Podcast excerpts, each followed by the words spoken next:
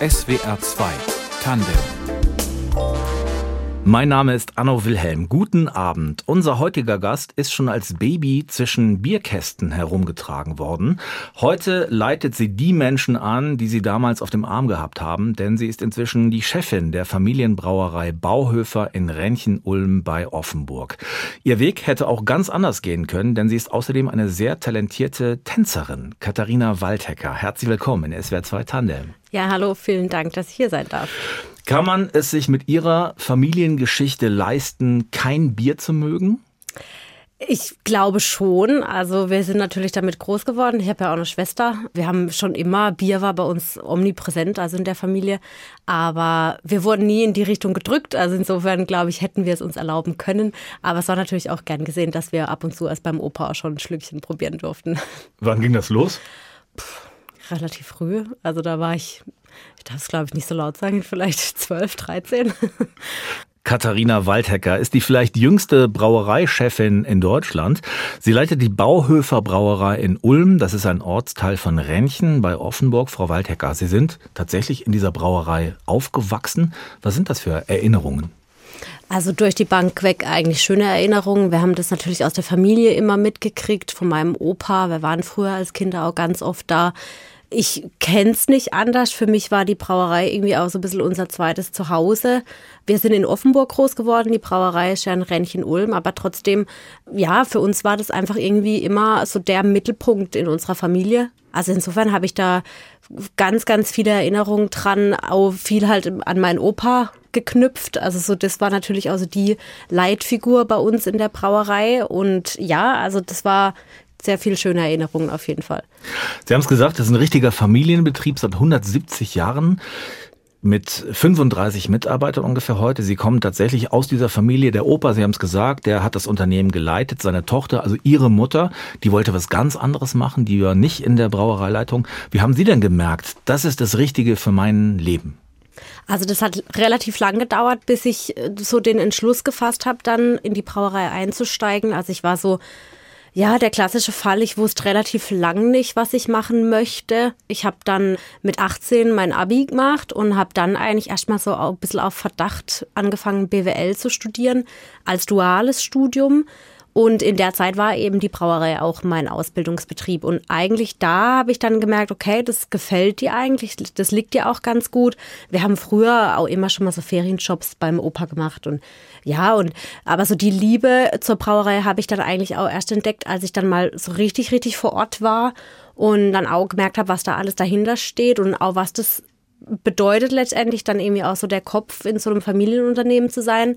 Und ähm, ja, also das, ich würde sagen, also erst so Mitte 20 war dann eigentlich der Entschluss irgendwie da, okay, ich kann mir das tatsächlich vorstellen, diesen Weg einzuschlagen und halt auch in die Fußstapfen zu treten.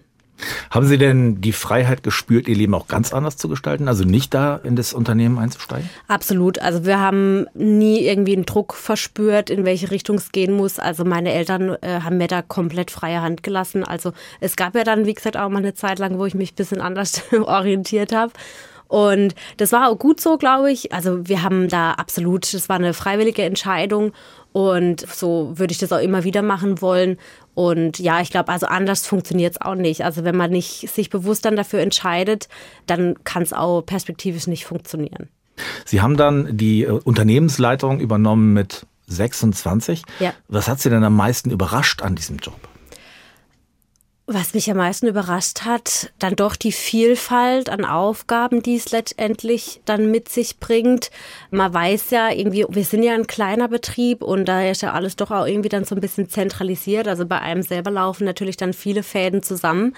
Und ich glaube, was mich auch überrascht hat, so dieses, dass man auch nicht nur irgendwie dann so kaufmännisch, betriebswirtschaftlich denkt, sondern dass auch ganz viel einfach Personen- und Menschenführung da mitspielt, auch in so oder gerade in so einem kleinen Betrieb wie wir. Man kennt da einfach dann halt auch so die Geschichten hinter den Mitarbeitern. Man weiß, was die so beschäftigt. Und ich glaube, das hat mich so am meisten überrascht, dass man doch so nah wirklich an dem Geschehen auch irgendwie dran ist und halt eben nicht so diese Stufe drüber irgendwie steht, sondern dass das einfach auch total flache Hierarchien sind äh, und man halt da einfach wirklich auch in jeden alltäglichen Prozess eingebunden ist. Sie haben als allererstes ein, ein Riesenprojekt angefangen. Sie haben den Markennamen geändert von Ulmer Bier, also von dem Ort, wo es gebraut wird, das Bier, in Bauhöfer. Das ist der ursprüngliche Familienname. Welche Kraft braucht sowas? Das ist ja ein Riesen, eine Riesenveränderung. Ja, also das war ein Riesenkraftakt. Also das hat sich ja wirklich über Jahre schon gezogen, auch die Vorbereitung. Wir sind ja da 2019 schon hinter den Kulissen mitgestartet und haben es dann 2021 dann durchgeführt. Also das war ein riesen, riesen Prozess, der auch immer noch nicht abgeschlossen ist. Also da gibt es noch etliche Sachen, die da noch umgesetzt werden müssen. Ich sage jetzt mal zum Beispiel die LKWs, die sind alle noch auf Ulmer. Und das war richtig, richtig viel Arbeit für das ganze Team. Also jetzt nicht nur irgendwie für Marketing und Vertriebsabteilung, sondern äh, auch ja für die Verwaltung, für die Buchhaltung, für die Logistik. Also ein riesen, riesen Thema, wo es halt dann auch wichtig ist, dass jeder mitzieht und jeder auch versteht, wieso machen wir denn diesen Schritt jetzt überhaupt. Und, und wieso?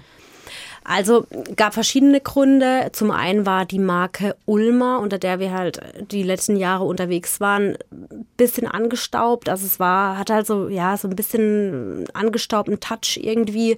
Bauhöfer war für uns einfach auch nochmal so die, ja, letztendlich auch die Verkörperung von der Familie, die da ja auch hinten dran steht. Und wir sind ja auch in einer Zeit, wo Regionalität und Qualität immer mehr in den Fokus rückt. Und für uns war dann einfach auch klar, okay, damit wir das schaffen, uns so darzustellen, müssen wir auch den Familiennamen in den Vordergrund stellen. Und wir hatten, was auch noch so ein Thema war, halt immer auch die Verwechslungsgefahr mit der Stadt Ulm.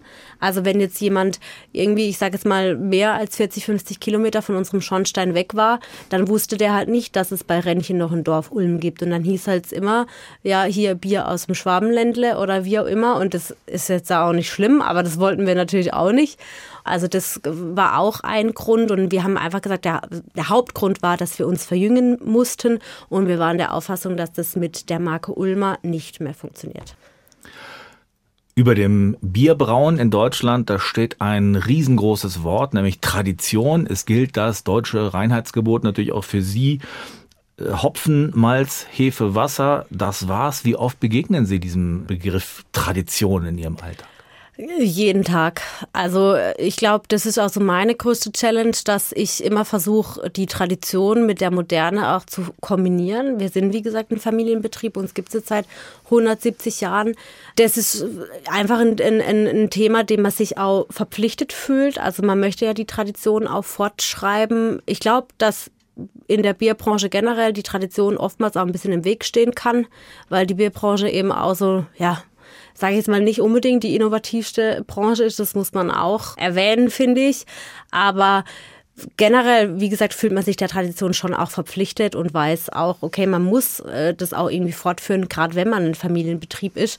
Aber das dann zu kombinieren mit Innovation, mit, mit der Moderne auch und mit neuen Entwicklungen, ich glaube, das ist die Herausforderung, die wir halt in der aktuellen Zeit haben. Und ich finde auch, dass sich das eigentlich ganz gut kombinieren lässt. Sie haben nach der Schule ein duales Studium gemacht, haben Sie eben schon erzählt. Das hätte Sie direkt in den Familienbetrieb geführt, aber Sie haben sich dann für eine Tanzausbildung entschieden. Warum? Ja, also ich hatte letztendlich nach meinem Bachelor, 2015 hatte ich den Bachelor in der Tasche und war dann irgendwie noch nicht an dem Punkt, dass ich äh, gedacht habe, okay, ich bin schon bereit für die Brauerei oder generell irgendwie auch so, um richtig ins Berufsleben einzusteigen. Und das Tanzen war schon immer meine Leidenschaft, also auch schon als Kind. Und letztendlich war es dann so, ich kann mich noch daran erinnern, dass ich dann so am gegen Ende vom Bachelor zu meinen Eltern gesagt habe, ich möchte irgendwie mal noch was anderes sehen, ich möchte mal noch in eine andere Richtung gehen. Also ich war mit einer Freundin auf einer Tanzaufführung in Freiburg und das war dann so irgendwie der Auslöser, wo ich gedacht habe, okay, warum machst du nicht einfach mal noch das? Und dann habe ich mit meinen Eltern geredet, habe gesagt, Leute, ich kann mir vorstellen, in die Richtung mal noch was zu machen. Ich möchte eine Tanzausbildung starten. Und meine Eltern haben direkt gesagt, ja, cool, mach das, du bist noch jung genug, du kannst mal deine Nase noch irgendwie woanders reinstecken, sage ich jetzt mal, mal noch was anderes ausprobieren. Und so war dann der Entschluss da, dann in die Richtung mal noch zu gehen. Und dann kommt ein Schritt, von dem viele junge Tänzerinnen und Tänzer träumen. Es kommt ein Talent Scout entdeckt sie und bringt sie zum Hamburg Ballett, zum mhm. legendären Choreografen John Neumeier. Mhm. Wie ging das? Also ich hatte da das Glück, also bei uns bei der Tanzausbildung, das war so, dass da halt regelmäßig eben diese Talent Scouts unterwegs waren und da halt auch nach Talenten gesucht haben. Und dann hatte ich das Glück, dass da dann jemand für mich angefragt hatte. Und das, wie gesagt, als junger Mensch ist das natürlich der Checkpot irgendwie, der äh, passieren kann. Das war dann eine relativ flotte Entscheidung. Habe ich gesagt, okay, ich möchte das machen. Und ja, dann war ich in Hamburg und habe dann da letztendlich dann, ich, ja, ich glaube, vier, fünf Monate dann da getanzt und letztendlich lief es dann mit New York ähnlich. Nämlich, dass dann da auch wieder ein Choreograf unterwegs war, der für sein Musical in New York auch gesucht hat. Und ja, der mich dann auch angefragt hatte und dann ging es relativ schnell. Es war dann, glaube ich, so ein Act. Ich glaube, innerhalb von fünf, sechs Wochen wurde das dann organisiert und dann ging es nach New York. Bleiben wir noch kurz in Hamburg. Was haben Sie da genau gemacht? Was haben Sie gelernt auch? Also in Hamburg, das war letztendlich, also muss man sagen, nicht dieses Ensemble fürs Hamburger Ballett. Also John Neuermeier ist ja so der Head, sage ich jetzt mal. Ich war quasi an dieser Schule für das Hamburger Ballett, wo dann auch letztendlich klassisches Ballett unterrichtet wurde. Also das war quasi wie eine Ausbildung on top im klassischen Ballett. Sind Sie John Neumeier mal begegnet dann? Ich bin ihm tatsächlich mal begegnet. Ich weiß nicht, ob er sich noch an mich erinnern kann. Aber der war natürlich da in ganz anderen Sphären unterwegs als ich dann letztendlich. Aber ich habe ihn mal gesehen, ja. Und wie war das?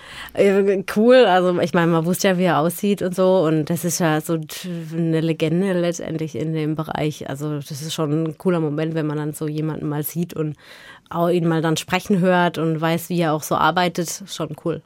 Was hat er Ihnen beigebracht? Mir tatsächlich nicht viel. Wie gesagt, ich hatte keinen Unterricht bei ihm. Aber ja, ich glaube generell, so die Leidenschaft, die er da für Tanz hat, das ist ja, ja, also ich glaube, das allein schon schwappt irgendwie so auf einen über. Und das hat er auf jeden Fall auch geschafft, das am Laufen zu halten. Und dann geht es von Hamburg nach New York, Sie haben es erwähnt, zu Tarzan. Genau, ja. Aber Sie waren nicht Jane, sondern Sie waren im ich war äh, sehr im Hintergrund, sage ich jetzt mal. Also ich hatte jetzt nicht eine der tragenden Rollen. Also ja, letztendlich war irgendwie ein Baum, so viel. also grün, Baum. Grünzeug. Also wir waren schon recht viel auf der Bühne, klar, aber da passiert natürlich auch ganz, ganz viel im Hintergrund. Aber jetzt so diese Hauptrollen, klar, also da war ich nicht gut genug oder auch, ich hatte ja keine Gesangsausbildung, das muss man da ja auch mitbringen und das hatte ich natürlich nicht. Deswegen, wie gesagt, war ich dann eher im Hintergrund. Ja, genau. Haben Sie denn als Baum äh, darüber nachgedacht, tatsächlich das zu Ihrem Beruf zu machen, Profi-Tänzerin zu werden? Ja, lang. Also so wie gesagt, während der Tanzausbildung, ich habe dann auch gemerkt, dass mir das schon auch liegt, dass, dass mir das auch gefällt und alles, ja, so dieses Drumherum. Ich bin halt als Kind irgendwie und auch während der Schulzeit ganz gern auf der Bühne gestanden und das war immer schon eine Leidenschaft, wo, man, wo ich halt auch vollkommen drin aufgegangen bin. Und also ich konnte mir das lang vorstellen. Bin natürlich auch dann schon irgendwo auch mit dem Ziel nach New York gegangen, das vielleicht auch zum Beruf zu machen. Hab aber dann in der Zeit dort dann eben doch auch gemerkt, dass dieses klassische Tanzen, egal jetzt ob Ballett oder äh, gerade auch Musical, schon auch echt ein sehr, sehr hartes Pflaster äh, ist. Also da man verdient auch nicht gut, muss man auch dazu sagen. Und äh, ja, also das ist schon einfach ganz, ganz hartes Metier. Man muss da auch viel Glück haben, glaube ich. Man muss da auch hart trainieren. Das ist ganz, ganz, ganz extrem. Also das durfte ich in der Zeit, in der ich dort war, schon mal kennenlernen, was das auch bedeutet, was das auch, ja, letztendlich auch körperlich mit einem macht. Das ist ja Hochleistungssport. Also wie gesagt, so die Zeit dort hat mir dann schon auch gezeigt, warum ich das nicht machen möchte. Und warum? Ja, ich glaube also auch aus den Gründen, die ich gerade auch gesagt habe. Also zum einen, weil es echt sehr, sehr schwierig ist, da auch erfolgreich zu sein, auf der Bühne zu stehen. Letztendlich war es so, ich war dort mit 22, wurde dann 23. Da war ich tatsächlich auch schon einer der älteren Tänzer. Also das ist ja auch irgendwie so, sage ich es mal, zeitlich irgendwo begrenzt, wie lange man auf der Bühne stehen kann, wenn man jetzt nicht äh, eine Gesangsausbildung hat und da irgendwie in eine Gesangsrolle rein kann. Dann ist man als Tänzer sage ich jetzt mal, mit Ende 20 ähm, irgendwie dann auch schon echt äh, weg. Also da ist man dann irgendwie schon so außerhalb des Ensembles. Und dann wäre es halt irgendwann darauf hinausgelaufen, dann irgendwann Tanz zu unterrichten. Und das konnte ich mir nicht vorstellen. Also so, das war ein Thema. Und dann war es schon auch irgendwo so ein Entschluss auch für die Heimat. Ich konnte mir dann doch auch nicht vorstellen, mein der Rest vom Leben irgendwie so an die Branche gebunden zu sein, wo es auch bedeutet, dass ich halt immer viel unterwegs sein werde. Kann halt sein, dass man mal da mit dem Ballett ist, da mit dem Ballett oder äh, irgendwie dann auch immer nur kurzfristig irgendwie angestellt ist und das waren mir dann irgendwie auch so ein bisschen zu viel Unsicherheiten. Aber letztendlich so dieser Hauptgrund war dann schon der Entschluss für die Familie und dann letztendlich auch für die Brauerei. Die haben Sie übernommen. Heute bewerten Sie die Arbeit von Menschen als Chefin. Wie war das denn für Sie als Tänzerin, sich von anderen bewerten zu lassen? Also für mich war das immer ein großer Gewinn. Also ich glaube, man, man, ist da ja gerade, wenn man so jung ist, auch darauf angewiesen, dass einem Leute auch sagen, ja, was man machen kann, wie man besser werden kann. Das waren ja absolute Profis, ob jetzt Hamburg oder dann eben auch New York. Ich habe das aufgesogen wie ein Schwamm letztendlich. Also das muss man ja mitnehmen, so diesen Erfahrungsschatz, den da andere haben. Und auch andere Tänzer, die das vielleicht schon ein bisschen länger machen, da war jedes Feedback äh, Gold wert. Gibt es aus dieser Zeit noch Freundschaften? Sind da Verbindungen geblieben? Ja, tatsächlich. Also ich habe da also viele kennengelernt. Das ist ja auch super international. Also New York, die Tanz- äh, bzw. Broadway-Szene. Ich habe eine Freundin noch, die kommt aus der Nähe von Frankfurt. Also wir haben uns kennengelernt, die war jünger als ich. Wir haben immer noch Kontakt und dann tatsächlich noch jemand aus Indien, die jetzt mittlerweile auch in der Richtung noch unterwegs ist. Also die tanzt auch noch ganz fleißig. Also wir haben immer noch Kontakt, obwohl es jetzt, ja, jetzt lass mich überlegen, äh, auch schon ja, sechs Jahre letztendlich auch schon wieder her ist. Also ja, da gibt es noch Freundschaften. Was haben Sie vom Tanzen für Ihren jetzigen Beruf gelernt? Dass Durchhaltevermögen ganz wichtig ist, also so ähm, irgendwie auch auf was hinzuarbeiten, ähm, dass man vielleicht nicht immer direkt irgendwie am Ziel ist, aber dass auch so, ich sage jetzt mal, der Weg auch das Ziel sein kann.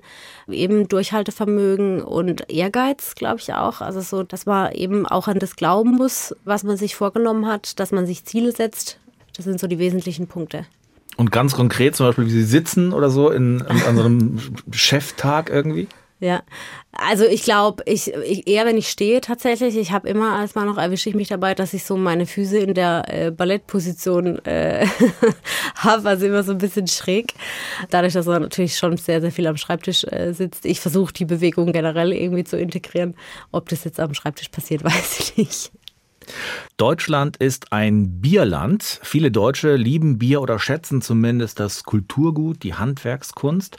Trotzdem wird immer weniger Bier getrunken. Der Pro-Kopf-Verbrauch, der sinkt seit vielen Jahren. Katharina Waldhecker, unser Gast in SWR 2 Tandem, hat ihre Zukunft mit dem Bier verknüpft. Sie leitet die Bauhöfer Brauerei in Rentchen-Ulm bei Offenburg. Frau Waldhecker, Sie haben diese Verantwortung sehr jung übernommen, mit 26. Kurz darauf kommt dann Corona.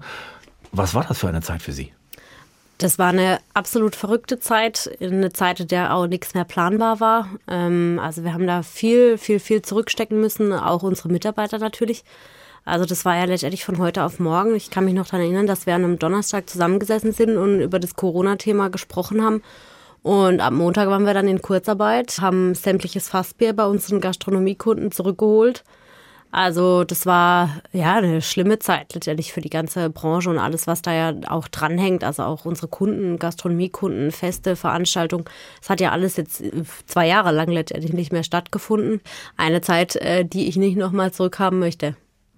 Die Brauerei ist 170 Jahre alt. Stand sie da auf der Kippe? War das existenzgefährdend?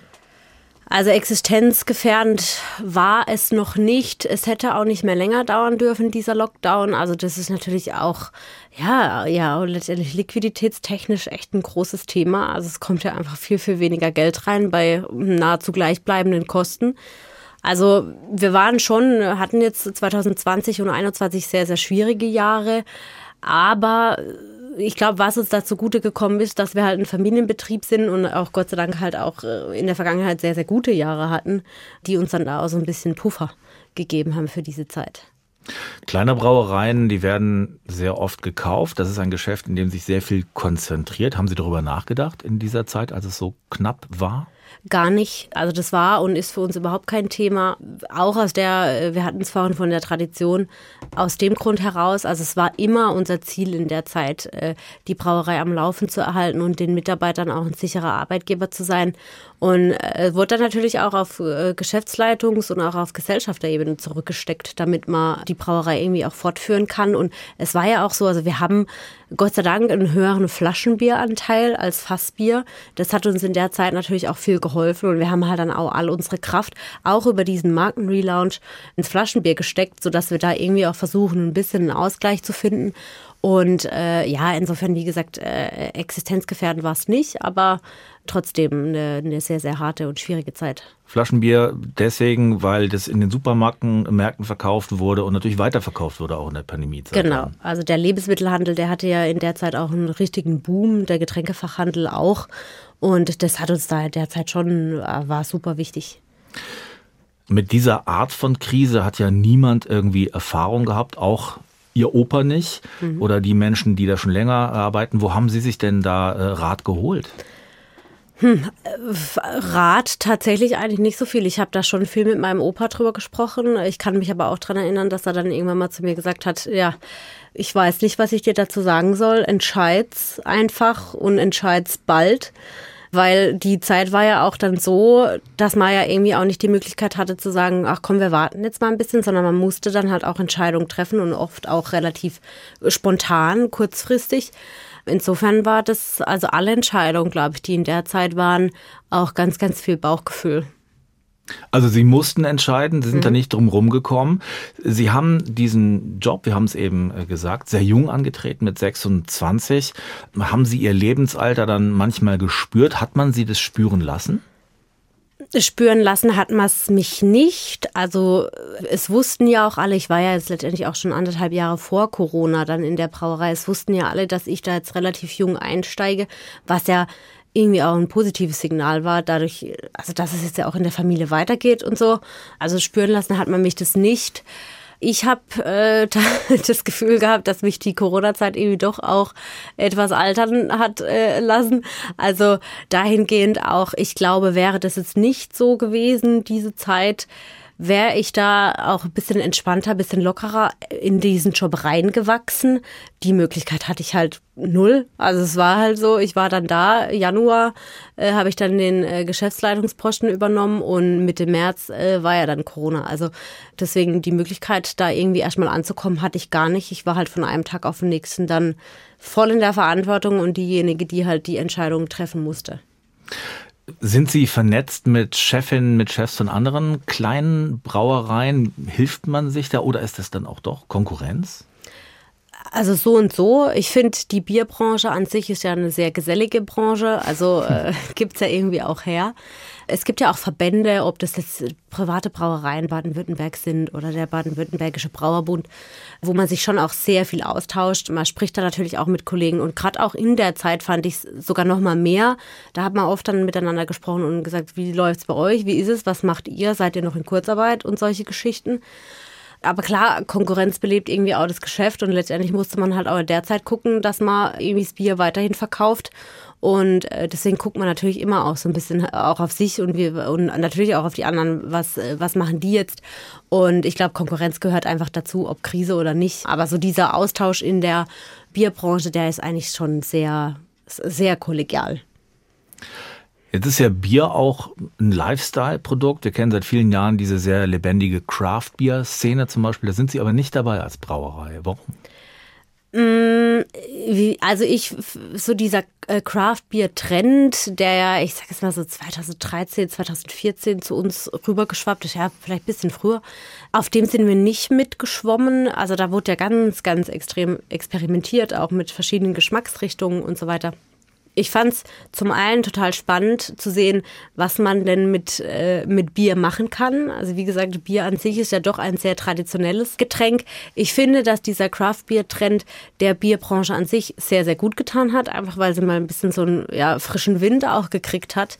Wir als kleine Brauerei, muss man auch dazu sagen, haben auch nicht die Möglichkeiten, da so viel zu experimentieren, einfach weil ja allein schon unsere Räumlichkeiten sehr begrenzt sind dahingehend, dass wir da eben nicht mal hier einen Sud äh, mit dem und dem machen können äh, und so. Also ja, wir halten uns da doch an das, was wir gut können. Wir stellen immer wieder neue Produkte vor, aber die gehen dann schon auch eher so in die klassische Richtung. Wir beobachten natürlich, was da am Markt passiert und wie gesagt, so dieser ganze Craft Beer Trend war schon sehr, sehr wichtig. Aber aus diesem Experimentellen haben wir uns da schon eher rausgehalten. Machen Sie denn als kleine äh, Brauerei auch manchmal was für Ihre Restaurantbesitzer, dass Sie sagen, für dich mache ich mal so einen Kessel nur für euch hier? Eigentlich eher weniger, weil die Mengen, in denen wir das auch brauen müssen, das ist viel zu viel. Also so viel macht, äh, also ich sage es mal, da gibt es sehr, sehr wenige Objekte, die das in einem Jahr überhaupt verkaufen. Bier ist ja dann doch irgendwie auch ein Lebensmittel und hat ja auch ein MHD.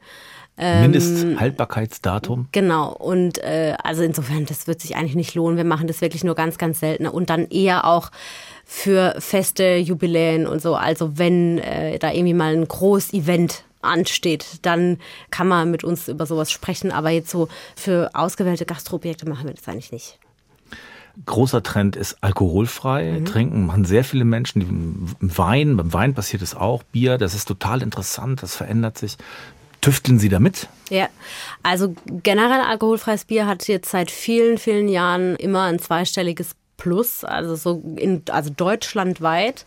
Ich finde es auch gut, um ehrlich zu sein. Also gerade auch so das ganze Thema Alkohol äh, wird ja immer so ein bisschen schwieriger. Also deswegen ist ja der Bier, also Bierabsatz pro Kopf auch sehr rückläufig. Eben was immer zunimmt, ist der Part der alkoholfreien Biere. Wir haben auch äh, drei alkoholfreie Biere bei uns im Sortiment, also ein klassisches Pilz, ein Weizen und auch ein alkoholfreies Radler. Und die laufen alle sehr gut. Also da äh, war richtig, die einzuführen. Das Radler haben wir jetzt auch erst seit anderthalb Jahren also das läuft super. Also Gott sei Dank haben wir das gemacht.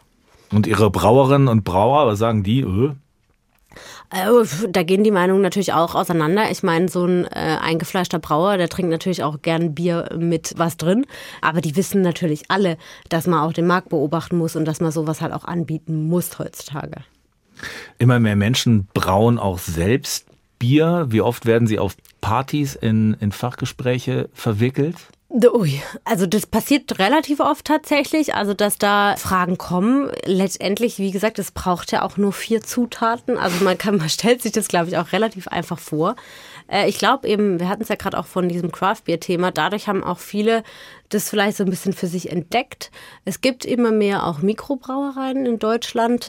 Und ja, ich finde es eigentlich cool. Ich glaube, dass das der Branche auch gut tut. Und äh, ja, auf Partys war ich jetzt, um echt zu sein, eine Weile nicht mehr. Sie haben ein Kind? Ja, äh, ähm, aber klar, also da ist das schon immer mal wieder ein Thema. Oder so dieses, ja, ich, ich möchte das vielleicht auch mal probieren. Oder wo kriege ich denn Malz her? Oder wo kann man günstig Hopfen kaufen? Die Frage kriege ich relativ oft gestellt, ja. Und geht das bei Ihnen?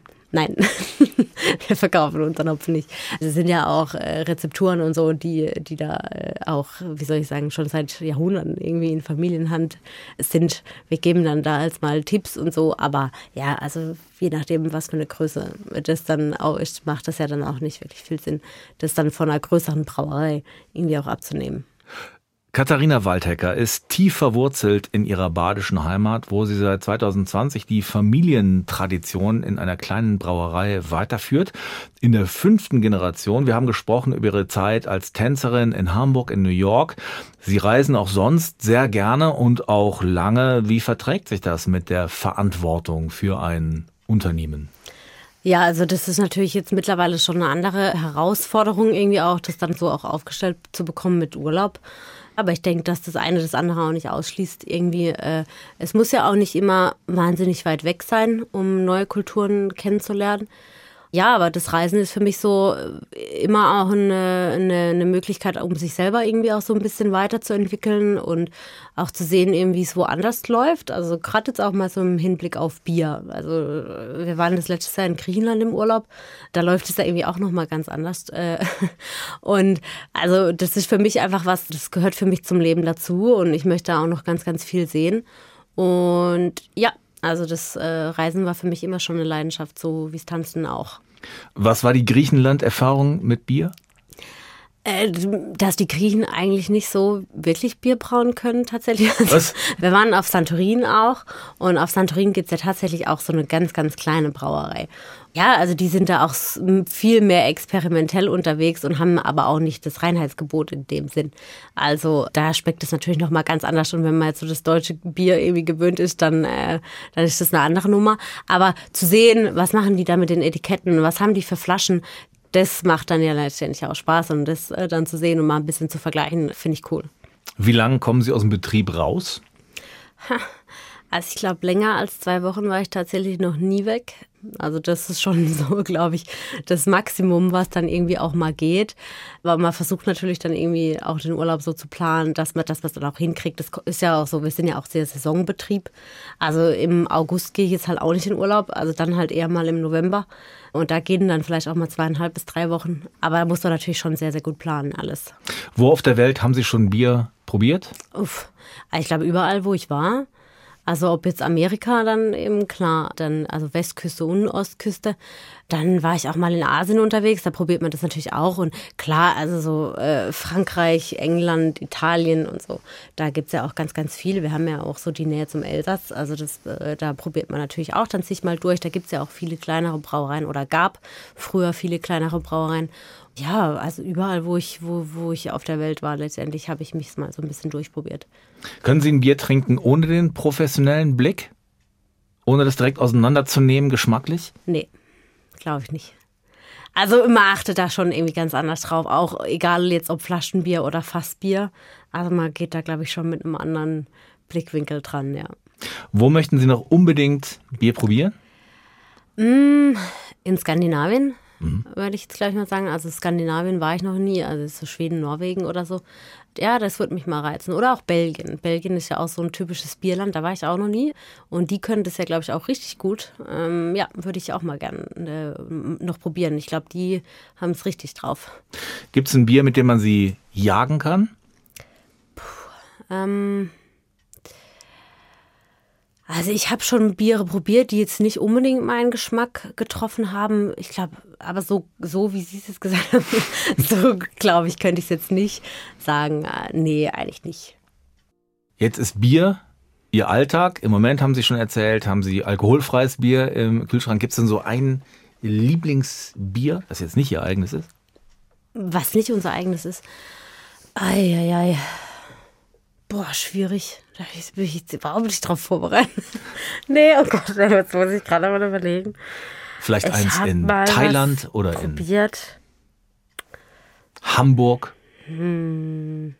Also, was mir spontan einfällt, es gibt ja dieses Schlenkerler Bier aus Bamberg. Schlenkerle? Ja, Schlenkerler also das ist, ist, so ein Rauchbier, also ganz, ganz, ganz, ganz speziell. Aber ich weiß, dass das mal ein Bier war, also das kann man nicht jeden Tag trinken, aber dass mich das total umgehauen hat, weil es einfach ein Bier ist, was man so überhaupt nicht regelmäßig trinkt und auch wahrscheinlich nicht trinken möchte.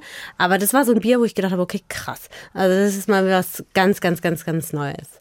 Das freut die Kollegen, ja, das hoffe ich doch. Also äh, Bamberg ist ja auch super Bierstadt und also das hat man hat man auf jeden Fall schon mal gesehen, wenn man das Etikett jetzt kennt oder sieht. Äh, ja, aber super interessantes Bier auf jeden Fall. Und interessant macht es dieser rauchige Geschmack. Genau. Wie entsteht der? Das weiß ich nicht. Keine Ahnung, wie die das machen. Äh, ich glaube, das ist auch absolutes Geheimrezept. Das machen auch nur die. Also so Rauchbier, das, das können nur die. Ich fragen Sie mich nicht, wie, wie die das hinbekommen. Schmeckt auf jeden Fall sehr gut. Sie haben einen kleinen Sohn, der ist ein mhm. halbes Jahr alt. Wächst der wie Sie auch im Betrieb auf? Kriegt er das auch so mit? Ah ja, also der muss natürlich als des Öfteren mit in die Brauerei. Äh, der hat in meinem Büro auf jeden Fall seine, seine Liegewiese und seinen Laufstall. Also da wird und muss er sich dran gewöhnen. Er sieht natürlich auch die Leute aus der Brauerei. Er kennt, glaube ich, auch so den typischen Brauereigeruch schon. Also der wird da schon mit reinwachsen. Äh, vor allem, weil der Papa auch bei uns in einem Familienunternehmen einsteigt. Also der kriegt auf jeden Fall die volle Brauereidröhnung als Kind schon mit, ja. Der ist sechs Monate, da liegt man, glaube ich, noch hauptamtlich auf dem Rücken, wenn ja. Sie den so angucken. Sehen Sie da Ihren, Ihren Nachfolger? Hm, also es wäre natürlich sehr, sehr schön, wenn man jetzt wüsste, dass jemand aus der Familie dann da in die eigenen Fußstapfen irgendwie steigt. Ja, aber das will man ihm natürlich auch absolut offen lassen. Also so wie es bei mir war, so möchte ich das eigentlich auch machen. Meine Eltern haben das, glaube ich, ganz gut gelöst. Die haben uns dann nie irgendwie Druck gemacht. Also das Gefühl möchte ich ihm, hoffe ich, auch äh, geben können, dass es seine freie Entscheidung ist. Ob er dann irgendwie auch in die kaufmännische Richtung geht, das kann ja sein. Kann aber natürlich sein, dass er sagt, äh, nö, ich möchte gern eher was Handwerkliches machen und ich gehe dann wirklich ins Bier brauen. Also fände ich natürlich beides cool. Das darf er sich überlegen, was er da machen möchte. Sagt die Brauereichefin Katharina Waldhecker in SWR 2 Tandem. Vielen Dank für Ihren Besuch. Danke auch, vielen Dank. Redaktion der Sendung Martina Kögel, Technik Alexander Kote, mein Name ist Anno Wilhelm. Schönen Abend.